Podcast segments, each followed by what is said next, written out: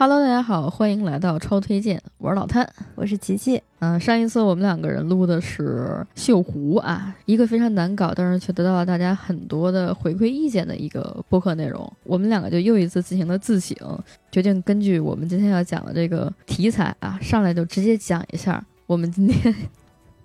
又是一个非常奇怪而且非常赛博的一个内容。今天你将在超推荐上听到两个女的。在这儿聊斗蛐蛐儿，对，而且呢，还是一款电子斗蛐蛐儿。如果你玩了它呢，就可以试着做一个赛博网页。这个游戏的名字呢，叫做《沉默的蟋蟀》啊。哎，蛐蛐儿只是它的一种我们民间的一个叫法，也不能叫民间吧，可能大家就是俗语上叫蛐蛐儿的比较多。对，口语的上，嗯，这个游戏呢是蓬莱飞鱼工作室，然后在今年发行的一款以斗蛐蛐儿为主题的兼顾收集加养成的游戏。是在二零二三年的七月二十号，在 PC 平台上发行的。反正我是认为它应该算是今年国产独立游戏当中啊比较特立独行，且非常专注的在一个题材当中进行了不少好的挖掘的一个类型。而且这个游戏它在文化上，我觉得做的也是非常接地气的。像我们这个年纪呢，其实对于斗蛐蛐。完全没有什么了解，就是处在一个嗯看老电影的时候才会提到的这样的一个东西。但是呢，它在这个游戏里边，其实把这个嗯游戏的年代背景啊，然后通过它的这个画风，然后包括通过它这个游戏里边还有一个收集要素，就是当你完成某些成就之后呢，它会给你一个一个的实际的就真实的斗 蛐蛐的一些。这个视频，然后这个视频里边呢，就是我们刚刚提到的，你收集到这些卡牌呀，其实就是这些不同的蛐蛐儿。这个蛐蛐儿呢，它会有不同的这个技能，然后这个技能当然也分，比如说蓝色技能、紫色技能，然后特别厉害的橙色技能。那它这个技能有的叫什么霸王举鼎啊，听起来非常厉害。那其实呢，这些技能的名称也都不是空穴来风的。就是我第一次玩这个游戏的时候呢，也是琪琪在他家里给我推荐的。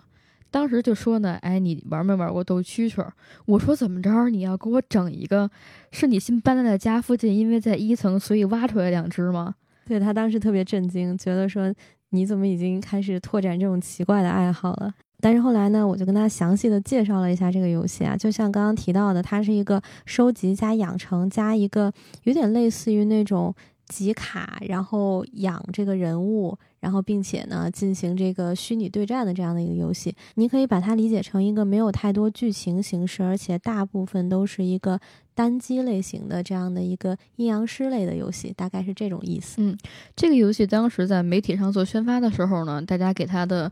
统一标语吧，叫做。更适合中国宝宝体质的宝可梦游戏。然后我因为我是宝可梦游戏的忠实拥趸嘛，嗯，我就在想，我说你这个怎么还一个逗趣儿游戏还碰瓷儿宝可梦呢？怎么还跟宝可梦还扯上了呢？因为不是每年宝可梦应该是在十一月底的时候，十一月中吧会发一年当中的新游戏嘛，嗯，甭管还是重置还是怎么样，但他没发。然后秋促的时候我就想起这个事儿来了。我就把这个蛐蛐游戏给买了，嗯啊，现在这两天应该是在东促当中也进行打折，在最近的这一两个礼拜，终于试了一下这个游戏。我我就试完之后，我很讶异，就是在录的这个星期，包括准备这个节目的同时啊，我就是完全变成了一个蛐蛐人。我给大家来顺顺这个礼拜我都看了什么书啊？因为我不可能啊，就我这个岁数还去认识一些玩斗蛐蛐的这个过去的人，不可能。我买了一本书，叫《蛐蛐四爷》。对我本来以为他买的是一个科普类型的书，后来发现是个是个话剧。嗯，还买的是二零零二年第一版印刷的，还有我买了就是斗蛐蛐史话，嗯，从斗鸡和斗蛐蛐看唐代娱乐心态。明朝斗蛐蛐活动娱乐研究，中国古代蟋蟀文化，都醉了。其实就相当于是说明这个游戏啊，它确实也是挺好玩的。这个入坑的门槛很低，但是你玩的时候呢，又会觉得非常杀时间，让你非常沉浸进去。可能也是因为这个原因吧，所以老谭你才买了这么多书，是这个原因吗？我主要是我上手之后呢，就有点非常的讶异。嗯，就是我本来以为呢，它卖四十多块钱，你说斗蛐蛐、抓蛐蛐，应该是那种特别小体量的一个 Flash 的游戏类型，实则它有一套非常非常复杂的玩法内容。甚至是它一些关键性的，就是数值平衡方面都做得非常的好。我记得我刚开始接触这个游戏的时候，是因为当时散人在直播玩这个游戏，嗯，然后觉得挺好玩的。然后等到我下了这个游戏之后呢，真的是还觉得自己没怎么玩呢，一下午就过去了，因为它这个游戏的。体量非常的繁杂，就是有很多一些有趣的小游戏啊，然后包括说，你可以把它理解成阴阳师或者宝可梦的这个卡牌的培养，在这个培养的过程中，然后包括挑选卡牌、捕捉卡牌的过程中，然后包括这个 PVP 的过程，还有遇到的一些野外随机小事件，都是做的非常丰富的。嗯，如果用一句话来介绍这个游戏的玩法呢，就是教会你斗蛐蛐儿。对他 真的在试图教会你怎么斗蛐蛐。嗯，就是我们从进入这个游戏的第一秒开始呢，他就会提示你啊，你是一个类似于穿越来的一个背景吧。然后这游戏当中的设定说呢，我们在一个国家叫大夏国。嗯，其实就是一九九零年代左右的这个中国社会的一个缩影。对，而且那个时候所谓的这个蛐蛐市场啊比较兴旺。嗯，就我看的那个蛐蛐四爷，其实就是从一九九零年开始吧。大概去连载的一篇文章，而且同时我还让这个孔夫子旧书坊嗯的那个大爷卖书给我那个大爷帮我找了二零零三年的简报，嗯，里里边就讲了当时这个，呃，蛐蛐四爷在天津那边的报纸上连载的时候的空前盛况，哇，就非常的夸张。所以其实是不是相当于那个时候的斗蛐蛐就是当时人的一个非常主流的娱乐形式？沉默的蟋蟀这个游戏当中呢，其实也对那个时候有一些就是情景还原，嗯，比如他给你在场景当中画几个什么瓷杯子，嗯，还有就是说，就是过去人上学时背的那种绿的帆布的包，嗯，还有老式的电视机，反正就是那些特别有年代感的事物吧。它其实是能够把你的这个游戏氛围带回到那个年代当中，通过游戏里边的一些画面的描述啊，包括里边一些。呃，人物说话的这种感觉都可以把你带回当时的那个年代。我本来以为说呢，它这个蛐蛐儿啊，当时看的时候就是又有什么彩色的，然后白色的，或者是蓝色的，而且它们每一种蛐蛐的名字还都有讲究，比如说有叫什么银铃儿。然后有叫什么三段锦，什么婚三段锦，我之前都觉得这都什么名儿啊？然后后来去看到了这个真正的重谱，才发现原来其实这个游戏真的是做的非常的讲究，而且呢，他们的制作团队在对重谱进行这种品类归纳整理之后啊，最后在游戏里呢植入了大概一百九十种不同的蛐蛐。我后来去补这一方面的知识的时候，你猜我在哪儿补的？嗯，我去抖音上看了视频补的啊。它有好多直播哦，对，而且跟大家说一个事情啊，我不知道大家知不知道，我也是在做这个游戏的背景调查的时候才发现，原来即使在现在，也有很多人在抖音上看斗蛐蛐的直播，那个斗蛐蛐在线人数巨高，大概有几千人，我都震惊到了，他们。真的会给你就是挨个挑嘛，拿出来看，比如这个腿儿长，那个腿儿粗，然后这个牙大还是怎么着，然后就摆在一个缸里边，让他来来回在那儿斗。对，而且在这个直播的过程中啊，边上的人还会就是蛐蛐的主人啊，包括其他观众，对，就是为这个蛐蛐加油助威。如果说我们没有接触这款游戏，我们是完全不可能知道这个情况的。它里边那套非常庞大的就是养成体系啊，还有那种。就是比如你怎么选蛐蛐，跟那个养蛐蛐这个过程非常真实，我都没有想到那么夸张。后来的时候，因为我不是玩游戏的时候有一个习惯嘛，上回也讲过，玩恐怖游戏的时候，我要那个放一个什么好运来的 BGM。就一开始刚开始玩，我完全没有搞懂我要怎么去弄这个蛐蛐的时候，嗯，我我也给我自己选了一首非常应景的一个 BGM 啊，就是稍微现点眼。你听过 就是那英那个歌，嗯，叫什么？嗯，给我给我一双慧眼吧，让我什么那个什么什么，这这把这真真切切都看明白那个，我就放这个歌。那我真的特别能理解你为什么要用这首歌当 BGM，就因为这个游戏它有一个特别大的特点，就比如说我们玩宝可梦的时候，包括我们玩阴阳师的时候，其实它的这个式神，然后包括它的这个宝可梦都是长得一样的，你可以看到它的属性。但是呢，你没有办法通过它的模型去了解说它这个东西厉害不厉害。但是呢，这个就涉及到这个游戏一个特别核心的玩法，就有点像是相面能这么说吗？可以说，那宝可梦，比如说同一只皮卡丘，你只能看尾巴尖儿，然后知道它是公母。对，只能把它抓完之后，你才能知道它的具体大的数值。然后，比如说这个特工强，那个特防强，什么样，大家有什么可以培养的地方？比如说玩华丽大赛的时候，有什么一些什么美丽值的培养？但是这个蛐蛐儿吧。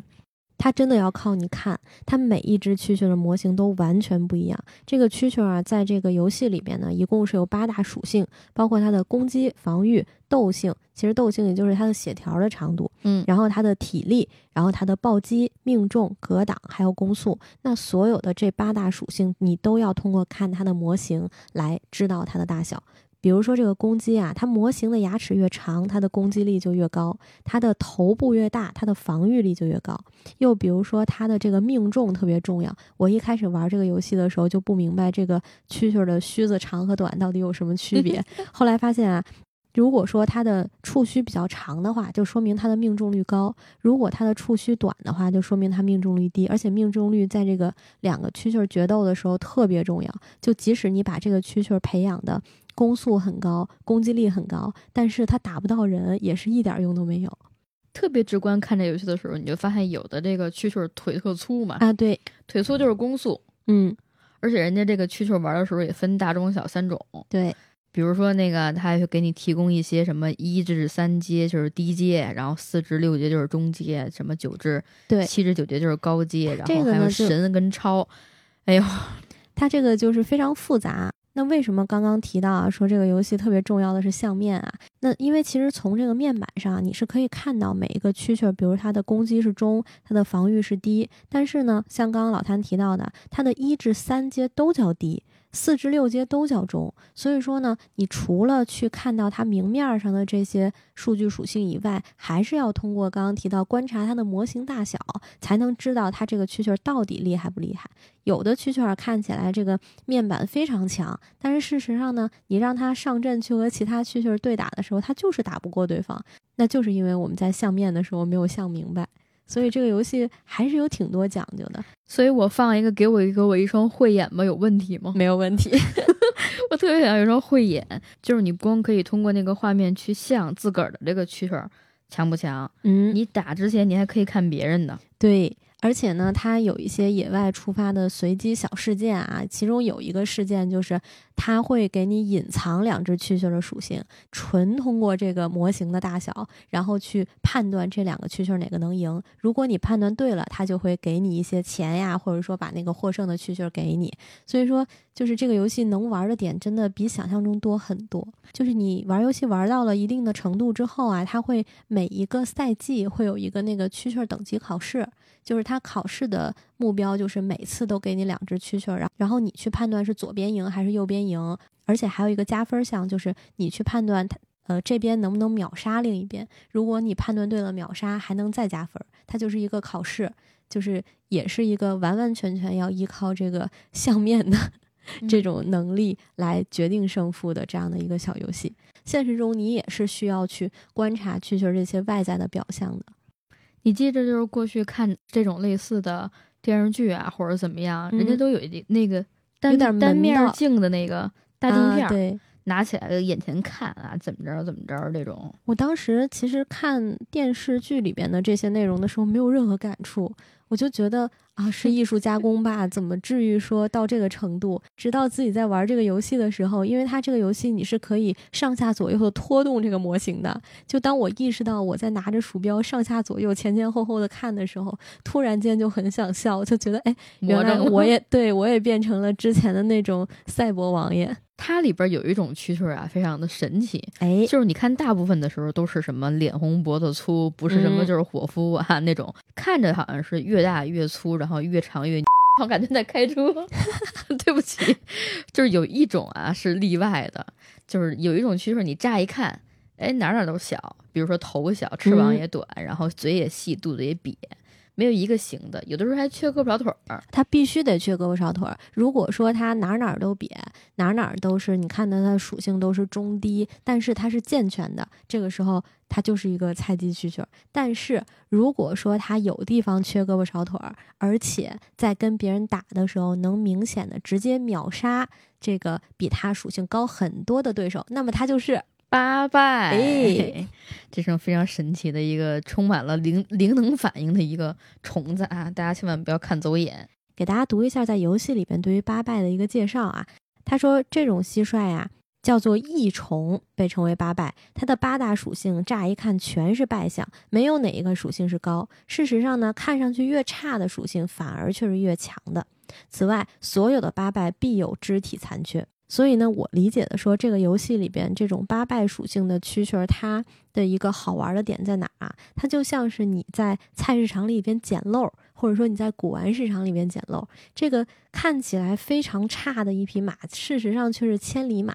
但是只有你作为玩家才能作为伯乐找到它。那在我第一次玩这个游戏，在第一重记的时候，我也是。找到了一只八百，当时真的觉得好开心啊！就是从未觉得自己这么有眼光过。那游戏当中我们要怎么去获取这个蛐蛐呢？嗯，最简单的办法就是买。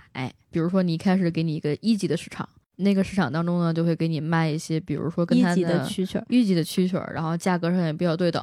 举例子啊，一千块钱你可能买一个比较脆的，然后到一万你就可以买一个相对而言。就是属性看起来更好的，那这个市场的级数有什么讲究呢？其实呢，大概的意思啊，就是说这个市场不同级数的蛐蛐，它决定着当你这个蛐蛐战败了之后，它还能不能再起，能不能第二次跟对手去进行一个对决。在这个和对方斗蛐蛐的过程中啊，比如说如果你是一个一级的蛐蛐，对方是一个四级的蛐蛐，那么对方赢了的话，你就基本上。有百分之九十的可能性没有办法再起来跟他再决一死战了。但是呢，如果说你的级数远高于对方的话，你就有可能有二次、三次、四次的机会去跟他进行这样的一个对决，也是有点官大一级压死人的意思啊，就等级压制嘛。对，哎，关键就是刚才我们讲过这个八拜呀，也很有可能说出现在市场里，嗯，会被拿一个非常低的价格去贱卖。待会儿我们看看啊，但凡这种缺胳膊少腿的，我一定要狂看一遍。对，生怕自己把这个漏给缺掉了。每次在这个昆虫市场里啊看的时候，最激动的时候，根本就不是看到那些又贵、属性又高的蛐蛐的时候，而是看到那些只卖三百到八百块钱、看起来一脸败相的蛐蛐的时候，那个时候真的非常激动。除了直接在商场买之外呢，更多的时候我们每天也会给你一次机会，然后去这个野外抓蛐蛐。嗯，野外抓蛐蛐呢，就会给你一些就是嗯大石球。嗯，其实是给你一些补充网了。刚才我没说呢，里边很多随机事件啊，比如说你把那个有叫什么大老板挑战，嗯，你把大老板秒杀了之后呢，老板会说：“我给你，我告诉你一地儿，哪有好的蛐蛐，你去抓吧。”对，或者还有那种什么小孩儿啊、大妈呀，各种各样的对手，其实就是相当于提供情报。其实就相当于你在玩这个游戏的时候啊，你的手中会有很多蛐蛐，那无论是好的还是坏的，你都可以通过触发这些随机事件，然后来让他们派上用场。就比如说大老板斗虫啊，他的意思就是说，嗯，老板啊，他很有钱，他会挑一个特别强的蛐蛐来跟你对抗。那如果说那个你的蛐蛐赢了他，那么你就会获得一些奖励。那还有一个呢，叫什么小痞子斗宠，大概的意思呢，就是说，如果说你拿出来的蛐蛐儿比他拿出来的蛐蛐儿属性高很多，他就不给你打了。你必须要拿一个属性低的蛐蛐儿赢过他才能打。那说到这儿，老谭应该就知道用什么蛐蛐儿能赢了。八 拜大哥，哎，对。所以说啊，当我们玩家在某一个重季获得了一只八拜的蛐蛐之后，你就会发现，你会非常期待在野外遇上这个小痞子，能赚大钱。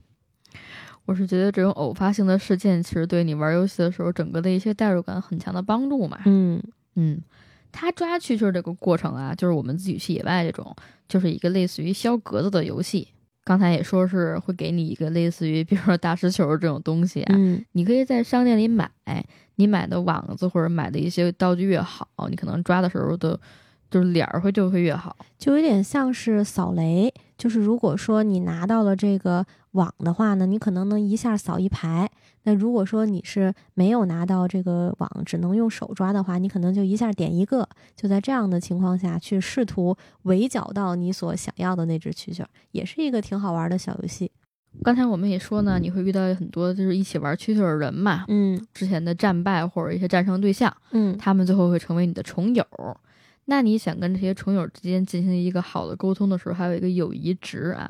那我们有了一些厉害的蛐蛐之后，当然就要跟一些别人的蛐蛐去进行这个对战了。那当对战之后呢，我们会有两个选项，一个选项呢就是你赢他钱啊，我放弃这个友谊啊，我就获得一些钱，然后这些这些钱呢可以在市场上去买更好的蛐蛐。还有另外一种呢，就是去结交啊，我们不打不相识，你就跟他成为了虫友。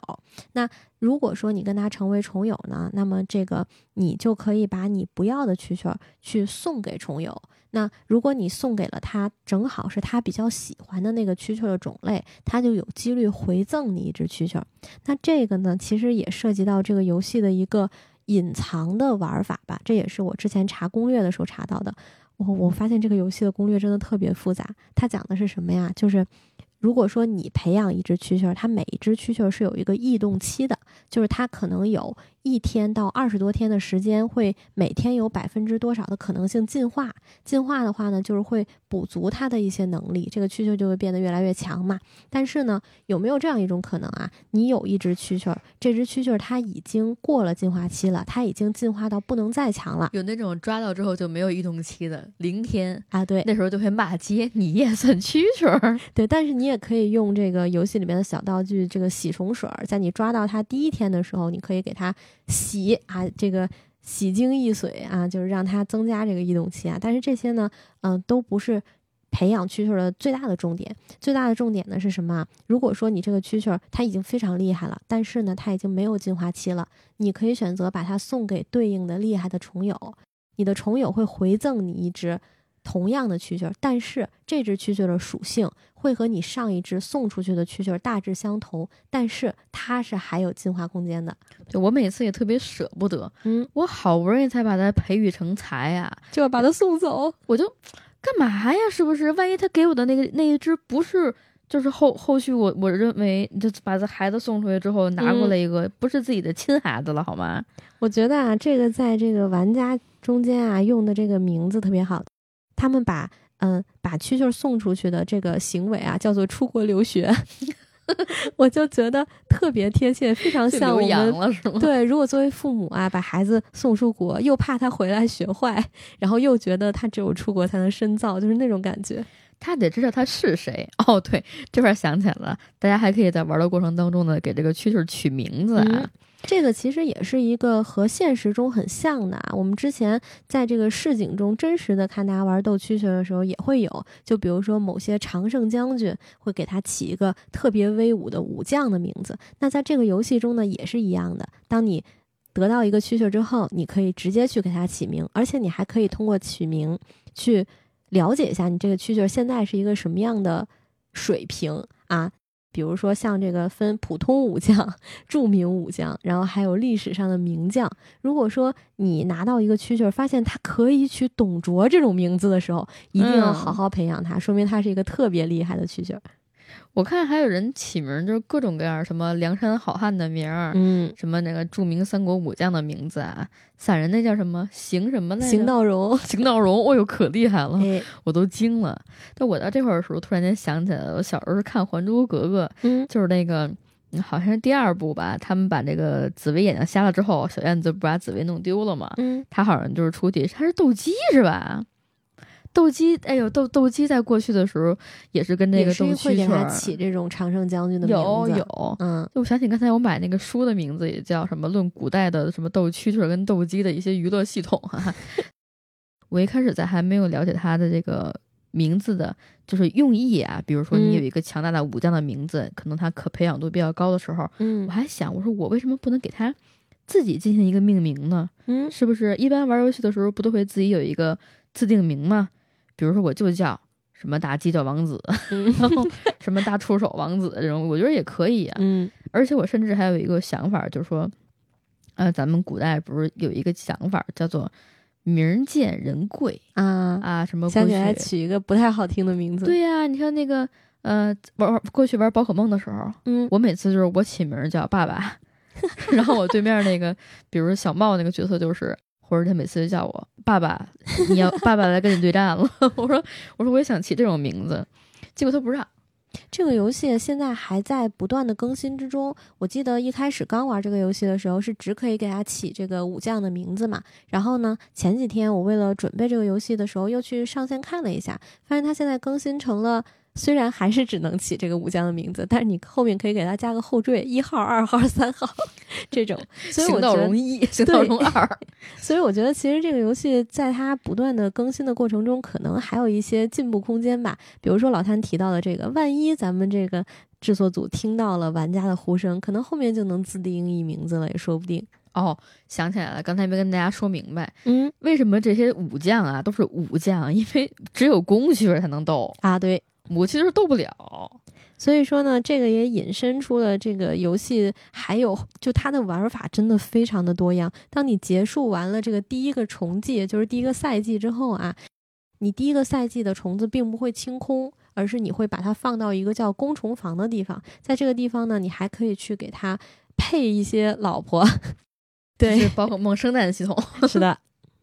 我觉得特别有意思。就是说，比如你看有的那个蛐蛐儿啊，它特嗯废物，嗯我也不舍得把它扔人了。那毕竟是抓来的，怎么办呢？嗯，你可以把它变成那个虫蜕那你听起来好像比把它扔掉更加残忍一点啊，。直接把它就死嗯，就变成了你的其他的蟋蟀的一个培养的部分。对，它就变成了一个 类似于耳石的东西吧。就是你也可以给你的蟋蟀，除了洗它之外呢，也给它，比如说喂点汁儿啊，喂点饲料这种。嗯你根据这些饲料的好坏等级呢，对它的一些提升数值的 属性也有不一样的地方。对，就特别有意思。我为什么后来觉得说我看那些书是有用的啊？嗯这个养蛐蛐儿本身就是正儿八经的现实生活当中参与斗蛐蛐儿的一个环节，嗯，因为这个东西活的时间非常短，是就真蛐蛐儿啊，游戏的赛博蛐蛐不算，真蛐蛐儿就只能活半年，是？吧？嗯，嗯大概是半年的一个命吧。啊，而且很多能称为，比如说什么王者的这种蛐蛐儿啊、行道绒，嗯都是宝贝。你养的时候呢，也要注意一些什么饲养环境跟温度等等方面吧。嗯说这个达官贵人过去在玩养蛐蛐儿的时候呢，嗯，都是把虾肉啊、鳖肉、还有黄鳝的那个蒸熟了之后，大补啊，碾成粉粥喂给他们。嗯而且人家还说了，说这个黄鳝跟鳖一定要蒸熟了，啊，不然蛐蛐儿容易拉肚子。哦，是因为如果没蒸熟会比较寒性是吗？醉了。比如说虾肉这些比较补的时候呢，也不是最好的，你还要嗯根据每一只蛐蛐儿不同的体质。比如说有的蛐蛐儿就是你你只能吃这种热性的，有的蛐蛐儿更适合吃五谷杂粮，还有专门的去研究这个蛐蛐儿饵料的，里边会加什么西洋参呐、冬虫夏草啊，然后来保证它们全面兼顾。真的是养出了一门学问。那天抖音那大哥说他们之前也做这种买卖生意嘛，有一个卖了十一万，我都傻了。啊，就拿这个半年寿命的蛐蛐儿，然后十一万块钱买回家，我的天呐，说明是真的喜欢啊！这个就是为什么说咱们玩这个赛博斗蛐蛐啊，就变成了这个赛博王爷啊，其实就是也当时没毛病的这个 对当时的这个玩斗蛐蛐真的玩的非常厉害的人，可能确实是大量的必须要有钱有闲才能做到，那确实得是王爷这个水平了。嗯，就我就看这个蛐蛐儿洗澡的事儿，我都觉得脑袋疼。说嗯你给真蛐蛐洗澡啊，必须要隔两天就要洗一次，嗯而且那个洗澡的温度要控制在二十六度，还要用干水草洗，再用清水冲洗。我天，我们游戏还是简单了，是我总不能拿水冲电脑吧？而且提到蛐蛐儿啊，我记得我之前看过有一个就是那种小说，然后它里边讲说，嗯、以前古代，比如说有一个人特别虚啊，他需要吃这个特别大补的一个药，它里边嗯就有一味药是要一只白须的三尾蛐蛐儿，就是大概的这个意思呢，就是说必须要可能过了一过了一冬，然后就是一个非常长寿的一个象征。还有一味药是被雷劈过的老树的新芽儿一两，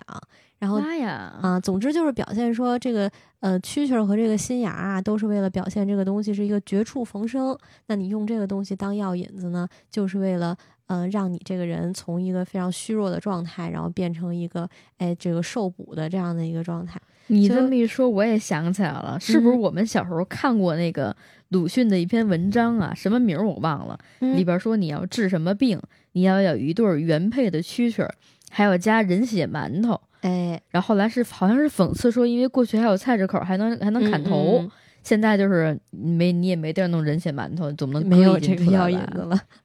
真的是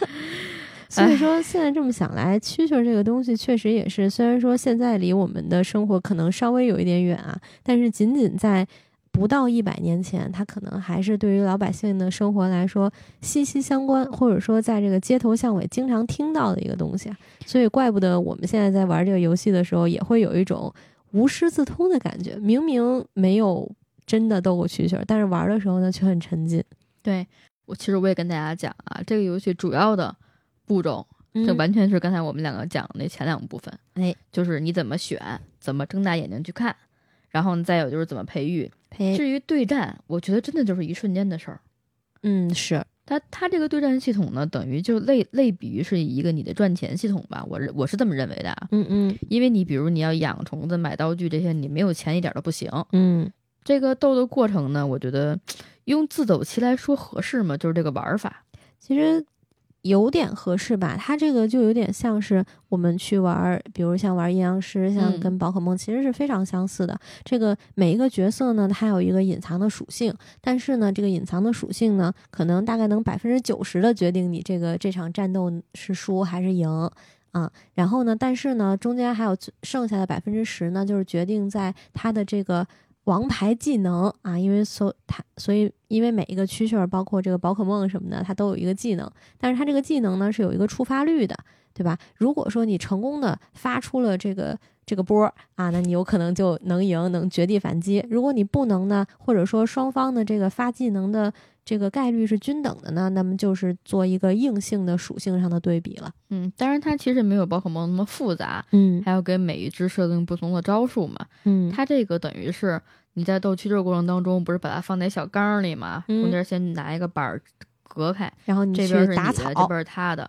嗯哎，叫打草那个行为，拿一个就是小蒲棒算是对，然后在打的过程中呢，你扫会获得三个选项，就这三个选项呢也是随机的。比如说，有一种有可能是增加它的百分之多少的攻击，有一种是嗯增加它百分之多少的攻速，然后大概是这样的不同的一个情况。那你每次去做选择的时候呢，你可以根据在战前你这两只蛐蛐儿的这个属性对比去这个补强，然后或者说是补弱。当然呢，这个游戏也有一个比较 贴心的点啊，它可以选择自动打草，就是你可以完完全全依托于随机，就是不想再纠结了，也可以直接像自走棋这样去玩。哦，我我才知道，我每次都是不假他人之手，我全部都是自己，然后拿那个小棍儿去补补肚子呀，补补腿儿那种。嗯，有一个自动的选项。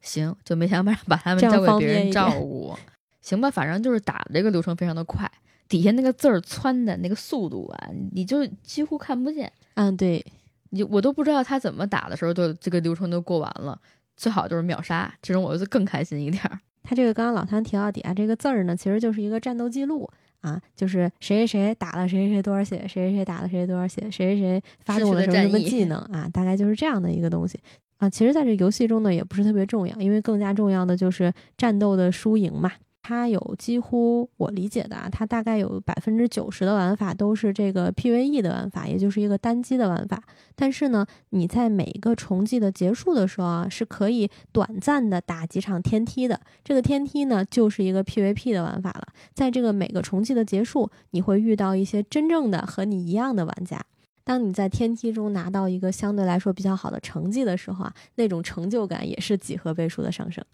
说实话啊，就是如果大家听到这儿对这个游戏还比较感兴趣的话，我建议咱们也是先去啊云一下，或者先去玩玩，嗯呃，两个小时之内的内容，因为真的非常费眼睛。对，而且它其实如果你想玩好，还是需要挺长的时间的。而且在一个重计的进行的这个过程中啊，有的时候你是不能断的，因为你因为你一断就会忘记你之前做到了哪里，你下一步想要做些什么。它经常会有一种情况，比如说我前脚刚买完这个虫儿，嗯，它被放进我这个篮儿里边的时候，后脚我就忘了这个虫儿怎么来的了。对我老会想不起来，我说你怎么在这儿了？你是谁呀？我之前我怎么有的你这个虫儿？我之前最早看这个游戏是在散人的直播嘛，然后当时他的直播有一个特别好玩的点，就是他每次因为这个虫子，它每天会有一个有可能进化嘛，他每次进化的时候，他的第一句话都是“你谁呀、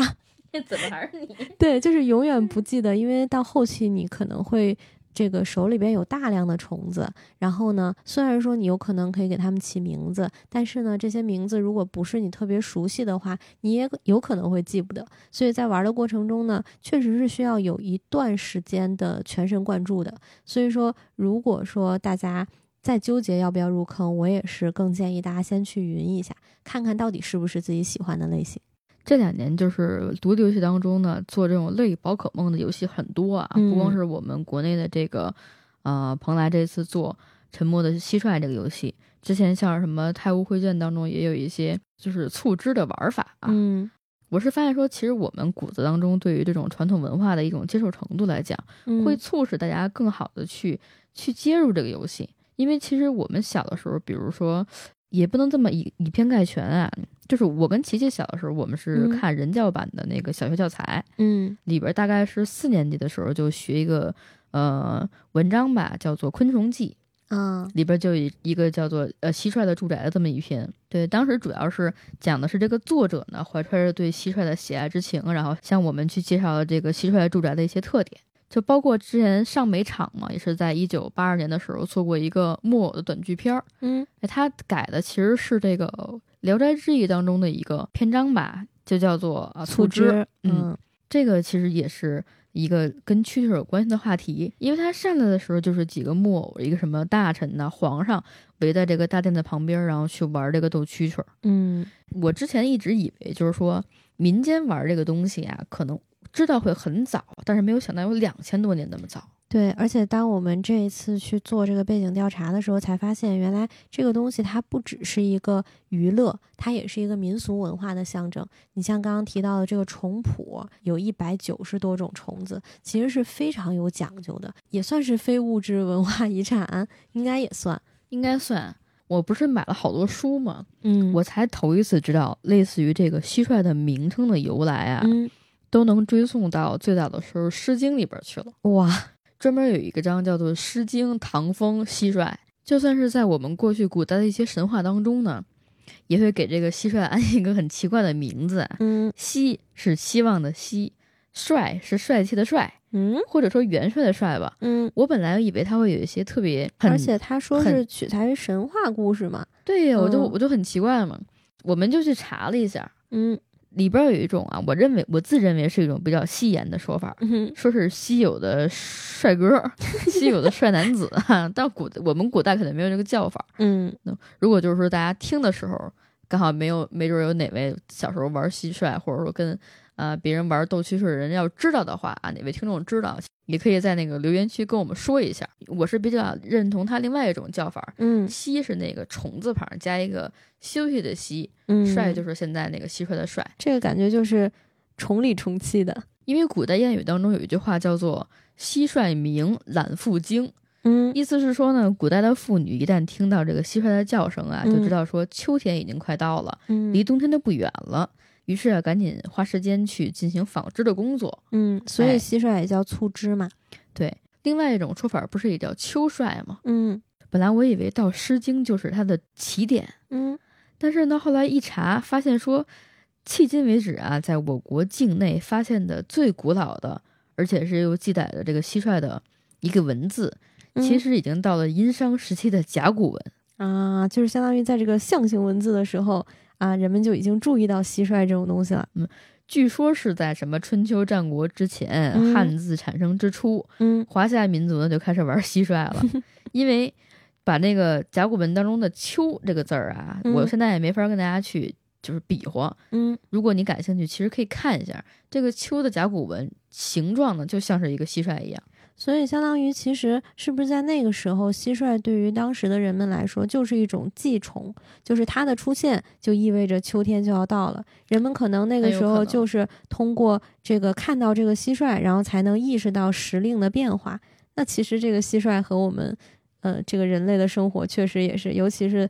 对我们这个中国人的生活啊，确实是从非常早以前就已经和我们息息相关了。我不是还看了一本说什么从斗鸡斗蟋蟀看唐代娱乐心态的这个书吗？嗯，这书也特别逗。嗯，人家直接就说呢，真正意识到蟋蟀可以作为娱乐而言啊，就是唐朝的人民。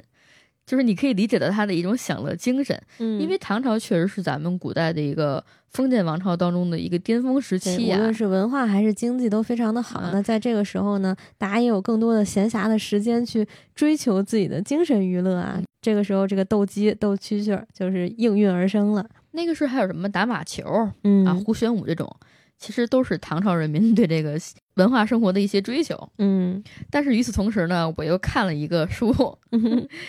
叫做《明朝斗蛐蛐儿的文化研究》。哎，我发现每个朝代都在抢，你知道吗？都要说我是我们先搞的这个斗蛐蛐儿。嗯我那个书里边还写了呢，说从宋代还有不一样的斗蛐儿方式。嗯说呢，倘若我们今天回到了北宋的汴梁，嗯行走在东京的，就能够看到这种贩夫走卒啊，三三两两的绕在一起，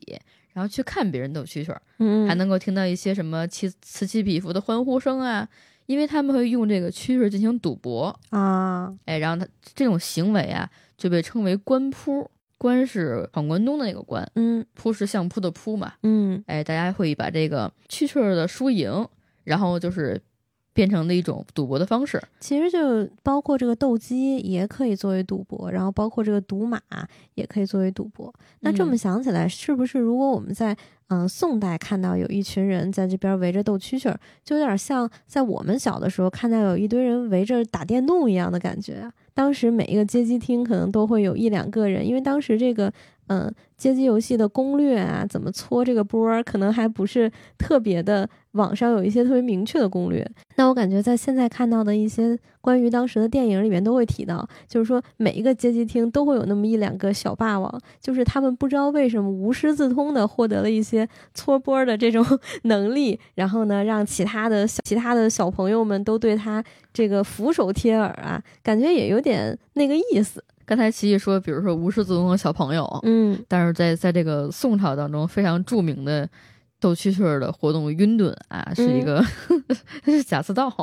啊，这个荒诞的一个大奸臣啊，甚至说还为了斗蛐儿这件事儿呢，写下了一个专门的攻略书吧，叫做《促织经》。他专门也就是讲了这个嗯如何去进行蛐蛐儿的这个这个养法，什么哺育啊，还有一个斗技的一些书籍。天哪！啊，就我觉得特别搞，特别有有有意思，就是他这么他这么一个人，这么一个大奸臣，对他居然在这种事情当中投入了很大的热情，就甚至还说呢，他在这个蒙古军队进行攻击的时候，还弃国事于不顾啊，嗯跟家里边的妻妾进行斗蛐蛐的活动。《史记》呢叫做“与群妾居地而促之 ”，就懵了，就不是斗促织，是促织，嗯。写的好像还是挺给他面子的。对，就明朝那本书当中写的是呢，这叫明宣宗啊，朱瞻基，他就被称为蟋蟀天子。我想起就是过去他们演了一个一个穿越剧，叫做什么《穿越时空的爱恋》，嗯，那时候刚好穿的也是明朝。就张岩演那角色是不是也干过就是斗蛐蛐这个事儿啊？就是他那时候不是也有朱棣嘛？嗯朱棣虽然说被称为这个好圣孙啊，有这个明君的名称，也没有什么特别多的误国误家的爱好，但是对斗蛐儿这件事儿呢，也在书中哎，在书中写的是也特别钟情，嗯甚至曾经下令让多个王朝向这个就是明朝来进贡蛐蛐蛐儿。所以就相当于，其实蛐蛐儿在古代它就是一个非常雅俗共赏的一个东西。我觉得就是都算是皇家运动了吧？但是听起来就是像刚刚说这个贩夫走卒也可以玩儿，然后这个、这个皇家也可以玩儿，就相当于是穷有穷的玩法，富有富的玩法，举国同乐呀，也是一个挺不错的一个全民娱乐项目了。嗯，他怎么写的呢？《史记》说：“监宫中上促织之戏，遂征民间，此物故非西产。有华阴令欲媚上宫，以一头进。”我就 啊，也就是进贡了一头，是这意思吗？啊，那时候民间就为了讽刺这件事儿呢，嗯还有一个说法叫做“促织豁豁叫，宣宗皇帝要啊，那也就是当时的百姓也在讽刺这个皇帝啊，就说实在是怎么这么喜欢蛐蛐儿？”。这个京师当中，甚至还有专门为了斗蛐蛐儿专门做的这个职业叫斗师，嗯还有斗场。嗯所以我们今天玩起来的时候，你说赛博王爷也没有毛病，而且说明蛐蛐这个东西啊，这斗蛐蛐的这种娱乐活动啊，确实是自古至今，然后从这个贫穷到富贵，所有人都会沉溺其中。那我们现在玩这个游戏，沉溺其中，好像也挺有道理啊。你这是一脉相承的一种血液当中的东西。关键就是我们没法打马球，包括过去那些人也是，你打马球得有场地吧。你这斗蛐蛐，你找个罐儿都行，甚至是说到后来呢，都已经演变成了一条完整的产业链。嗯，就包括我刚才讲那个抖音直播，嗯，这完全就是一个根据传播媒介的不同而进行的一种就是升级吧，我认为是。而且抖音的直播，我前段时间去看了一下，它的那个直播的打赏收入应该也不低，就是很多人送礼物。我真的好震惊，我没有想到，就是说斗蛐蛐这个东西，我们本来以为它可能已经淹没在了时代洪流中啊，没想到到现在依然是很多人都是他非常忠实的粉丝。就我看见蛐蛐四爷，嗯，他不是一个天津讲天津人斗蛐蛐的一个，他其实是个话剧嘛，嗯，拍完之后还有美称，说什么呢？叫做茶馆儿这个剧，嗯，是只有北京人艺能拍的剧，嗯。蛐蛐四爷是只有天津人艺能拍的剧啊，那时候拿了好多奖，那几个演员都是什么白玉兰奖啊，然后各种各样的奖项的获得者，也是这个把这个文化和娱乐啊文娱融合的非常好了。就我其实是在北京看不到太多这种斗蛐蛐的情况的，嗯，因为他们说这个天津的斗蛐蛐呢是演是源于清朝的这个乾隆时期，嗯。说乾隆 也特别喜欢斗蛐蛐儿，然后每年秋天的时候呢，会举行盛大的斗蛐蛐大赛，斗斗蛐蛐地地区联赛是吗？嗯，因为之前不是网上一直盛传着一张就是皇帝们的作息表吗？嗯，什么三点多就起来，然后看书，然后这每天腾个半小时跟自己的孩子玩一玩。嗯，你就这功夫还能挤出来斗蛐蛐呢？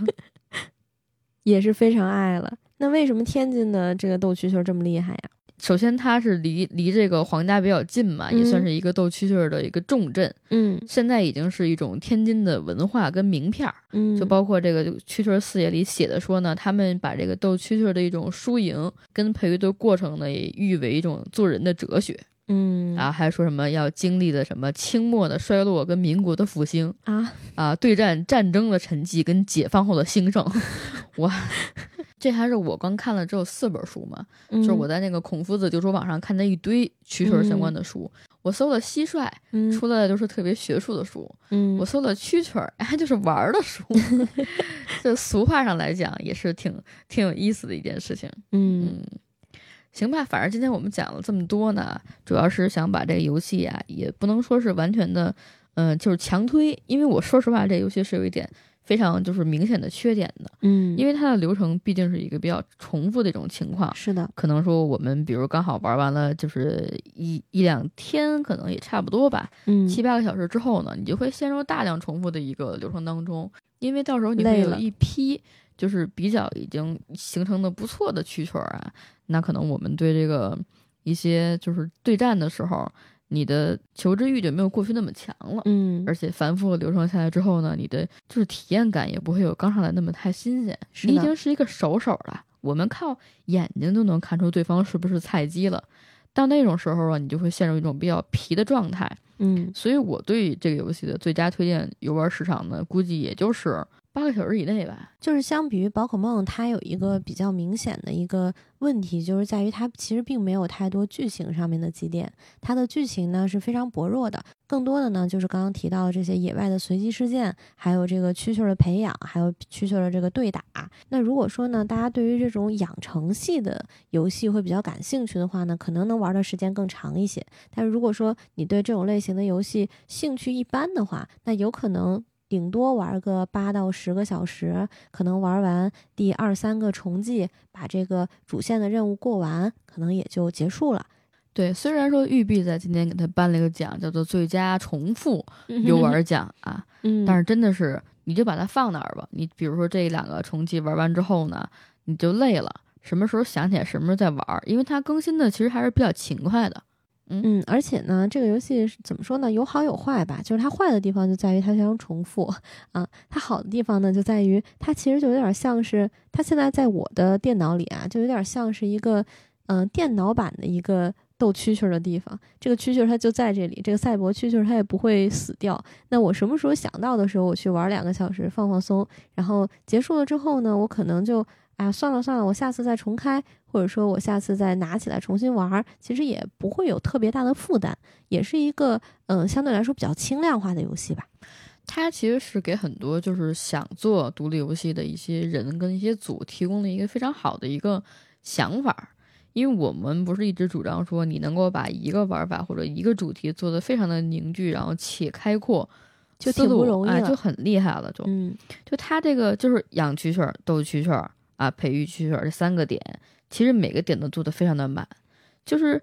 我现在是非常喜欢它培育蛐蛐的那个过程，嗯，包括你怎么洗，然后你要找什么不同颜色的水去洗，然后增加时间跟进化的一些呃机会吧。嗯，我会觉得这个步骤其实对整个玩法的一个促成是很大的、很重的一个比重。嗯，反正呢，就差不多今天讲的内容就这么多啊，就是没想到我们就是 这这个讲蛐蛐这个事儿还能讲到时间这么长。我们算就是比较比较细的把这个游戏的玩法讲完，但是也不能说特别的全面，也正好赶上这两天打折嘛，那二十多块钱，对吧？大家如果真的可以，你就俩小时试一试。但是我觉得其实看那个散人的直播也蛮有意思的，他应该已经更到了五十多集。对，而且是对这个游戏非常长情了 啊！真的是，而且而且甚至于特别神奇的是，最近我在逛超话的时候啊，发现这个呃，他的粉丝们也是对于这个游戏。评价非常的高，甚至于呢，像我们刚刚提到的，他他这个蛐蛐儿给他们起名字嘛，他的这个第一只大将军蛐蛐儿邢道荣，甚至于还有粉丝给他画了这种同人的图。对，有歌不是就是散人跟邢道荣的爱恨情仇。对对对，然后还有这个他的这几只王牌蛐蛐儿之间的这种爱恨情仇。嗯，之所以大家能去做二创呀，也肯定是因为这个游戏它是有很多可取之处的。所以说，如果大家最近有空啊。啊，想玩一个比较杀时间的游戏，又对于我们刚刚提到的这个蛐蛐的文化，包括这个游戏的玩法比较感兴趣的话，那真的是很推荐去试试。它应该出手游。